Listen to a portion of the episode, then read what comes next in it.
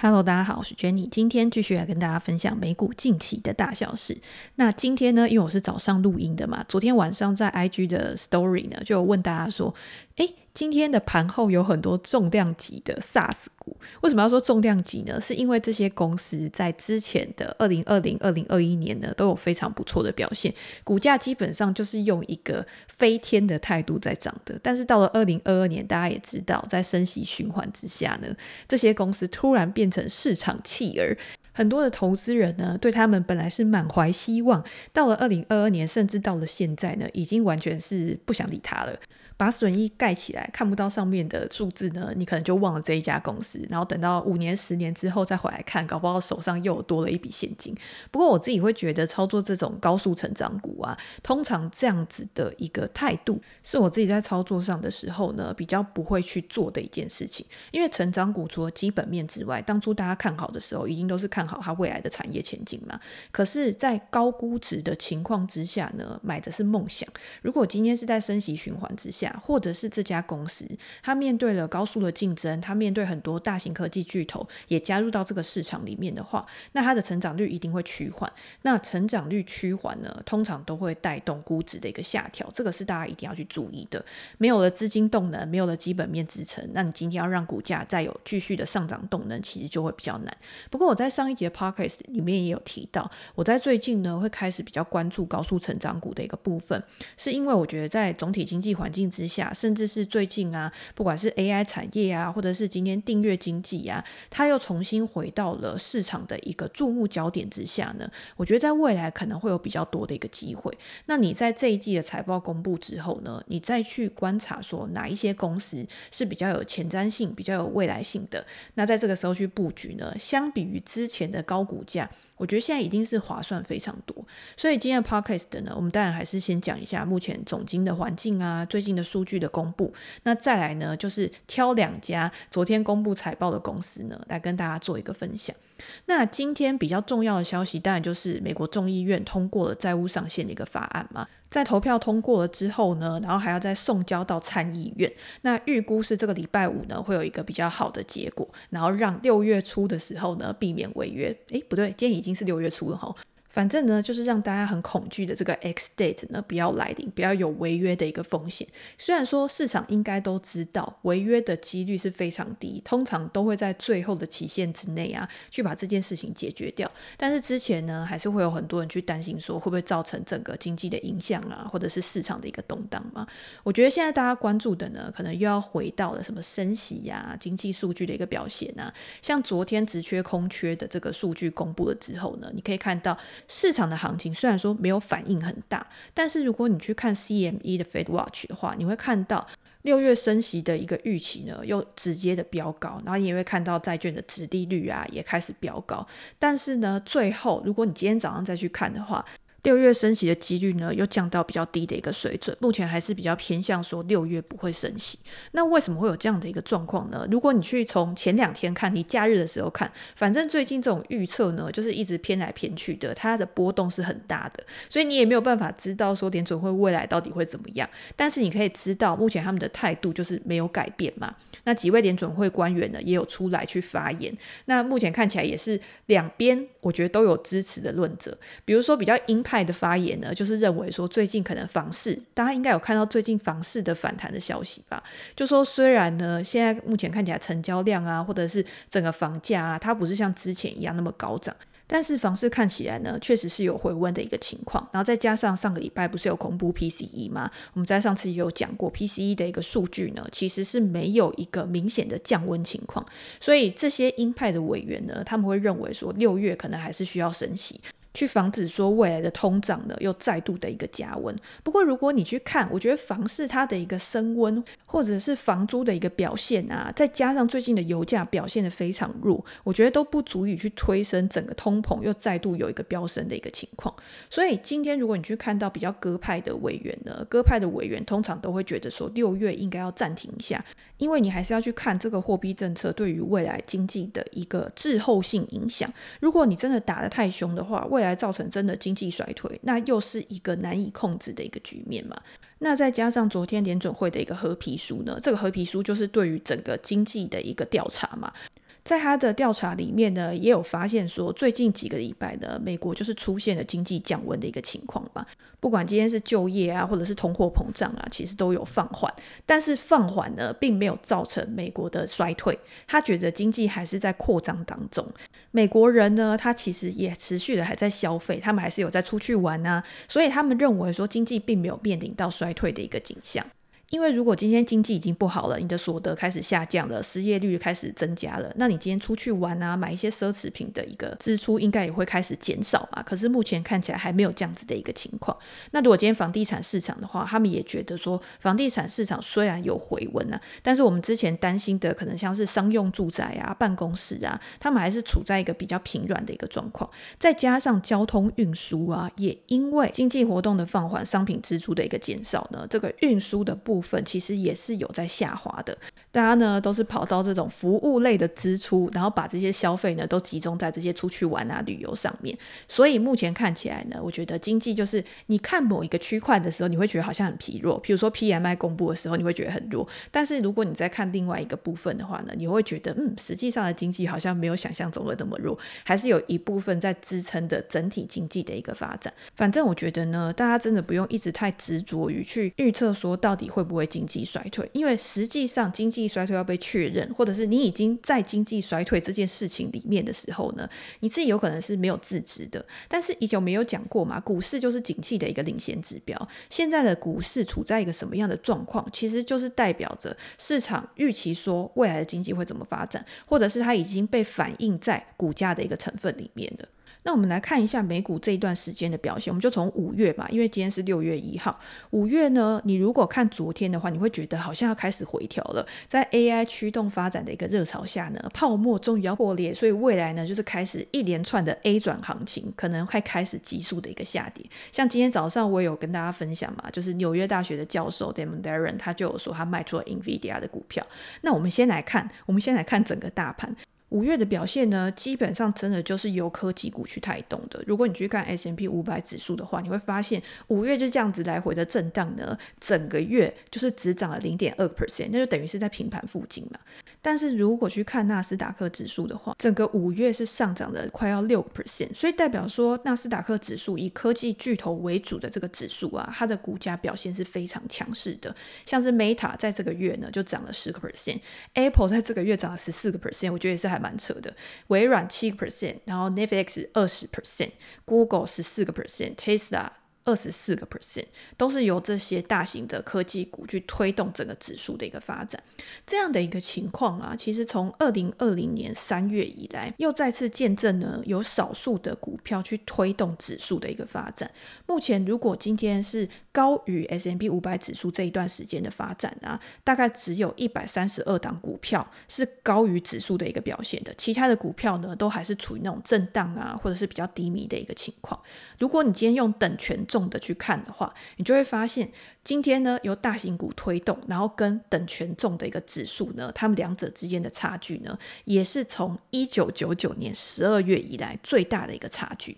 那我们今天早上讲到 Damodaran 的时候，有跟大家分享嘛。根据他过去的统计记录呢，他说在多头市场的时候啊，其实本来就是有少部分的股票去推动大盘指数的一个上涨的。所以今天如果你去看现在这个状况呢，有些人会担心说，那如果其他的股票不涨的话，会不会没有办法去推动未来的一个表现？那有一些比较乐观的人呢，或者是如果你是看过去的数据的话，或许会觉得这是一个还蛮正常的一个状况。那现阶段，如果你是持有像纳斯达克指数啊，或者是半导体的指数的话，你会觉得你手上的获利其实应该是还不错的，今年以来。但是如果你是 S M P 五百指数的话，你会觉得好像没有太大的一个波动。原因就是因为呢，它更分散在多元的产业里面嘛。那如果你去看像原物料类股，或者是能源类股，或者是金融类股，好了，他们也都会拖累整个指数的一个发展。所以这个也是大家会比较去质疑的一个原因吧。那我这边呢，也可以就他的一个发表的谈话，或是他接受访问的内容呢，再更新一下。我觉得不是更新，就是补充一下我自己的一个看法。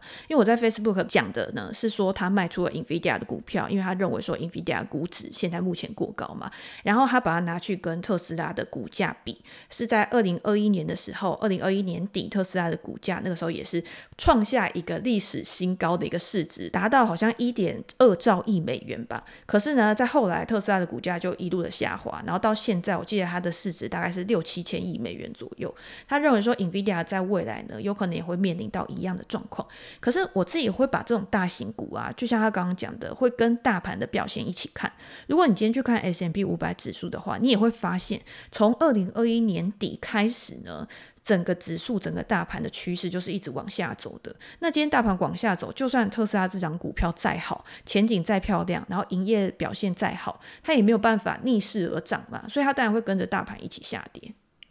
那在二零二二年呢，也确实特斯拉的股价表现呢是弱于整个大盘，而且是弱非常多。那现在呢，会不会是一个不一样的环境？因为现在大盘是在一个上涨的趋势上面嘛，很多人都会认为说现在是一个多头行情的开始。NVIDIA 呢，虽然说目前看起来估值是非常高的，但是呢，如果它今天有回调的话，我觉得回调不用像特斯拉一样，我记得它二零二二年好像跌了六七十趴吧。如果今天有回调的话，或许是提供给投资人另外一个布局的机会，因为他之前在财报之后大幅的跳空上涨，我觉得真的是已经有一点 夸张了。但是如果今天去看 NVIDIA 的财报的话，我觉得还是有一些值得关注，或者是它已经有一些好转的迹象。这个是大家可以在未来呢去纳入到你的估值，或者是你在布局时候的一个考量。大家有兴趣的话呢，我有在我的专栏写一篇 NVIDIA 的文章，然后它的业务内容、它的财报表现，跟我对它的股价展望、布局的时机点啊之类的，提供给大家做一个参考。我会把链接放在资讯栏。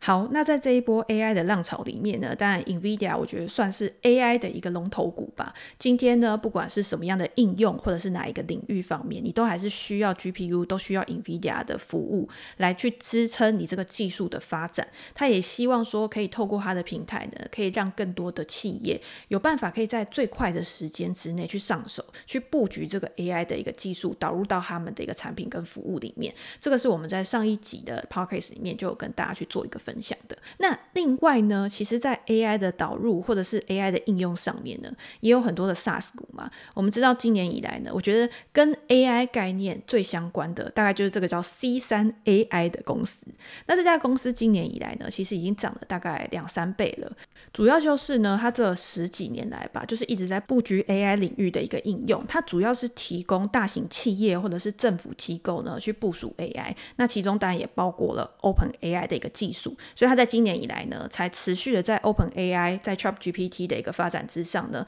受到非常多投资人的一个瞩目。那前几天呢，公司也宣布，就是说它好像是要在微软的那个平台上面嘛，去部署他们的一个产品，所以就导致股价跳空大涨了三十个 percent。可是这三十个 percent 呢，好像是一个昙花一现，因为他在昨天的盘后呢，公布了他的最新一季财报。那公司在这一季的营收呢，大概是七千两百四十亿美元，然后它的亏损是大概两千五百三十万美元，其实是符合它在之前前一阵子去更新它的一个营收指引的一个部分。那为什么股价会大跌那么多呢？是因为他在全年展望的部分呢，他对于全年亏损的这个预期是高于市场的一个预期的，所以就让大家会觉得说，是不是真的泡泡要破了？我觉得对于这种高速成长股就这样，因为你没有办法用它的每股获利去预估说它的估值到底是多少，所以通常大家就会用 PS ratio 啊，或者是 EV to sales 啊，去评估说这家公司的合理价格到底在哪边。可是，一旦成长或者是一旦它的亏损幅度呢是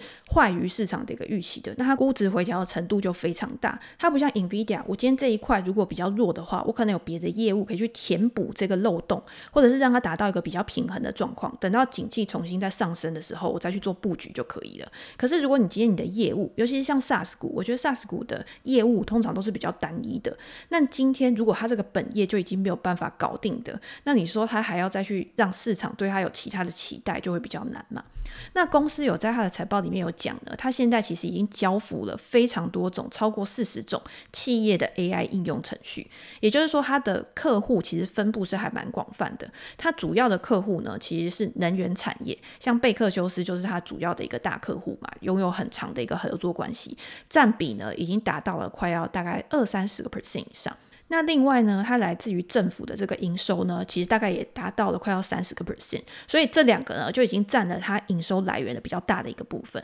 其余的客户呢，当然就是比较广泛，比如说像制造业啊、食品啊，然后或者是生技啊这些客户，但是都是占比比较小的一点。目前呢，像 SaaS 股这种 C 三 AI 的公司啊，它主要的来源都是订阅收入，所以订阅收入呢，你今天很好的可以去评估说它未来的潜在营收啊、获利的表现是怎么样。如如果今天有越多的大客户跟他签订长期合约，或者是比较大型的合约的话，对于他未来的表现也会比较稳定。这个就是衡量他未来营收可持续性的一个指标嘛。在这一季呢，他的订阅收入比去年同期大概成长了十一个 percent 左右。这个数字呢，其实是比他上一季的表现还要来的改善，因为他上一季的营收成长率应该是负成长的。只是有这样子呢，可能还不够，因为你就是没有办法说服市场嘛。你今天一定要产前景展望非常好，或者是整个市场真的是处在大多头的一个情况之下，才有办法去支撑它的一个估值。那现在基本上呢，在盘后，它已经把直接前几天跳空的那个缺口啊，直接补起来了，甚至还有可能在开盘之后呢，会不会有更进一步的下探表现？这个就是大家要去关注的。那在操作这一类股票的时候呢，我觉得风险真的是非常重要的。不要觉得你好像把损益盖起来就完全没事。我觉得，就算你今天真的觉得它非常有前景啊，想去做配置，我觉得也是少部分资金就好了，不要让它对你的整体资产造成过大的一个冲击。好，那我们讲另外一家公司，我觉得另外一家公司反而是我自己从以前就很喜欢的嘛，因为我那时候在二零二零年的时候就已经有跟大家分享这一档股票，就是 CrowdStrike 资安股 SaaS 股的一个，我觉得算领导者吧。那它主要呢，就是在做端点安全的这个 SaaS 的订阅服务，后来呢也持续的去扩展它的平台，也就是说它会有越来越多的模组。今天在客户加入到这个平台去贡献营收之后呢，如果可以让他新增更多的购买的话，对于这一类的 SaaS 公司来说呢，一定是更好的一个营收保证嘛。所以他今天持续的去扩大他的产品生态圈，去让他的平台呢可以有更多更完整的一个服务的话，也就让他的客户对他有更高的一个忠诚度。那 CrowdStrike 这家公司呢，其实从今年以来啊，从底部上涨也非常多。它一月的时候大概有跌到九十几块吧，那现在已经到了一百六十块了。那在昨天盘后呢，也是大跌了十个 percent。那我有收到私讯，就有读者问我说，为什么像 CrowdStrike，它每一次公布财报的时候，感觉好像也都是优于预期啊，但是股价的波动就很大。我觉得这个也算是成长股的一个特性吧。然后再加上，我觉得 CrowdStrike。它在它反弹之后呢，我觉得以形态面来讲，它现在已经站上年线了嘛。那通常年线也是一个非常重要的多空交集。它在过去这么强势的一个上涨之后呢，在现在可能会出现一些震荡，我觉得也是算蛮合理的一件事情。那这一季呢 c r o n s t r i k e 它的营收呢，六点九三亿美元。比去年同期呢是成长了四十二个 percent。那如果今天你去看它的每股盈余经调整后的 EPS 大概是零点五七美元，可是它在它的财报里面呢就有提到它的毛利率其实已经创下了史上新高。如果今天是呃 Gap 的毛利率的话，大概是七十八个 percent；如果是 Non-Gap 的话，大概是八十个 percent。他认为说，在他的平台持续的去优化啊，去提高它的成本效率，未来它的长期目标呢，毛利率大概就希望维持在八十个 percent 左右，也就是现在已经达到它一个蛮理想的一个理想值了。那这些平台公司呢，或者是软体公司，你会看到它的毛利都非常高。那这些毛利高，其实代表就是一家公司的竞争优势嘛。你今天是不是可以靠着你具有定价权，你不用去调低价格，你就可以获取客户，或者是你的成本优势，你今天你的平台的营运效率非常好的话，在营收成长的一个情况之下，你可以控制好你的一个成本。那自然就是可以去带动毛利率的一个提升，所以对于 CrowdStrike 来说呢，你可以看到它过去大概两季吧，它的毛利率都是大概在七十七啊、七十六个 percent 左右，但是这一季呢，确实是有一个提高，那我觉得也是一个还蛮好的讯号的。然后在现金流的部分呢，它也比去年同期呢还要成长了四十个 percent 以上。其实我在礼拜天的专栏直播的时候就有提到，因为那时候就有人问 Crownstrack 跟另外一家它的竞争对手 SentinelOne 这两家公司常常有人把它比在一起，只是这家 SentinelOne 呢，它的市值比较小，但是他们同样在这种端点安全上面呢、都具有一定的竞争优势。他们两个在成长率的部分呢，当然是 S 比较好嘛，但是我觉得如果论稳定性的话，像是现金流的部分 Crownstrack 的表现呢，当然就是比较好。我觉得它的现金流如果可以提升的话，在面对到任何未未来整个总体市场的一个环境改变的时候，它的适应力或者是它的存续度一定也会是比较强的。那如果你今天再去看 CrowdStrike 它其他的一个指标的话，譬如说采用越来越多模组的客户，它的比重有没有持续的去提升？我觉得这个也是很重要的。那在这一季呢，确实是比上个季还要表现得好一点。那另外呢，就是年度经常性收入嘛，是不是有可以持续的去做一个提升，也可以让市场更好的去观察说它在未来的一个营运稳定度到底是怎么样。那在这一季呢，公司是认为说它的一个年度经常性收入的成长呢，是高于他们原本的一个预期的。他们对于未来或者是对于下半年呢，其实是很有信心的。